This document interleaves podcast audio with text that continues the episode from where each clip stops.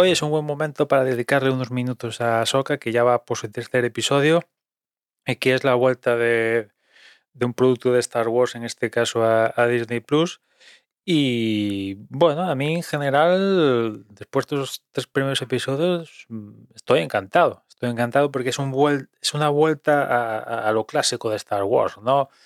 Es decir, dos Jedi de por medio, hay un malo que no es Sith, pero es malo, hay acción, lucha sable láser, lucha de otro tipo, un poquito de historieta, aventura, eh, alguna coñita, tal, y, se te pasan los episodios volando. También se te pasan volando porque la duración de los episodios es realmente, es realmente corta. Ahí en Disney Plus, mira que está guay que si la historia da para lo que da, lo aplaudo, pero un poquito más de homogeneidad en la duración de los episodios, yo lo, yo lo agradecería, porque por ejemplo este tercer episodio de, esta semana estaba mm, viéndolo, vale, pasa lo que tiene que pasar en el episodio, ha infundido a negro y digo, mm, vale, acaba el episodio, ¿no? Eh, miro el minutaje y digo, son 30 minutos, esto, no es nada, esto no es nada, ¿no? En fin, al margen de esto, ya digo que, me está gustando porque es una vuelta a ese Star Wars de, toda la vida, alejándose un poco de lo que fue Andor. Que Andor está bien, está bien porque demuestra que Star Wars es más allá del Jedi vs Sith, lucha de sable láser y tiramillas. No hay algo más en Star Wars que eso.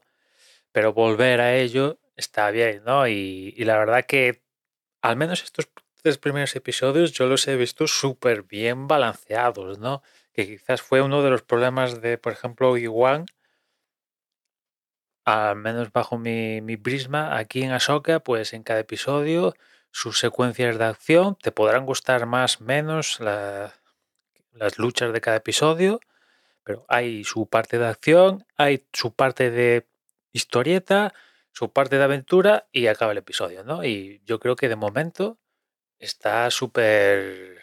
Está bien, bien balanceado, la verdad, ¿no? Me está gustando mucho. Y eso que, en mi caso particular, yo no he visto Clone Wars y no he visto Rebels, con lo cual no tengo ni pajolera idea de quién es Sabine, ni de quién es Hera, ni el hijo de Hera, ni Ezra, ni, ni, los que vayan a salir, no tengo ni pajolera idea. Y sé que en esa soca, entre comillas, porque ha salido en The Mandalorian, que si no tampoco tengo ni pajolera idea quién es, quién es Ahsoka.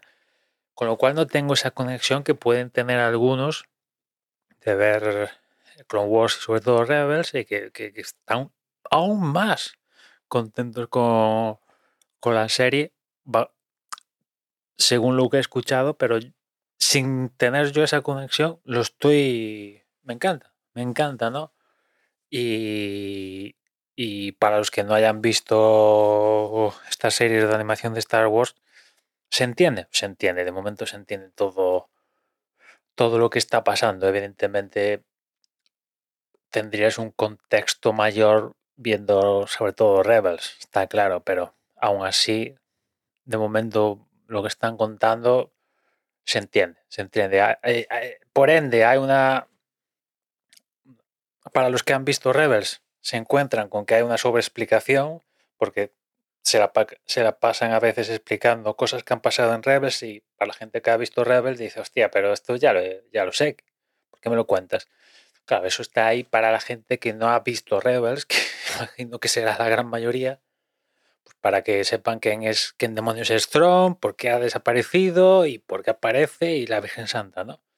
En fin, de momento encantado y a ver, ya ver cómo continúa Ahsoka, que ya sabéis que Ahsoka, eh, Mandalorian, todo pasa en el mismo eh, lugar temporal y todas estas cosas que, que, pasan en, también en Boba Fett y tal, todas estas historias van a concluir en, deberían concluir en una película de Star Wars dirigida por Filoni, ¿no? O sea que eh, Ahsoka va a sembrar miguitas de lo que va a ser esa futura película.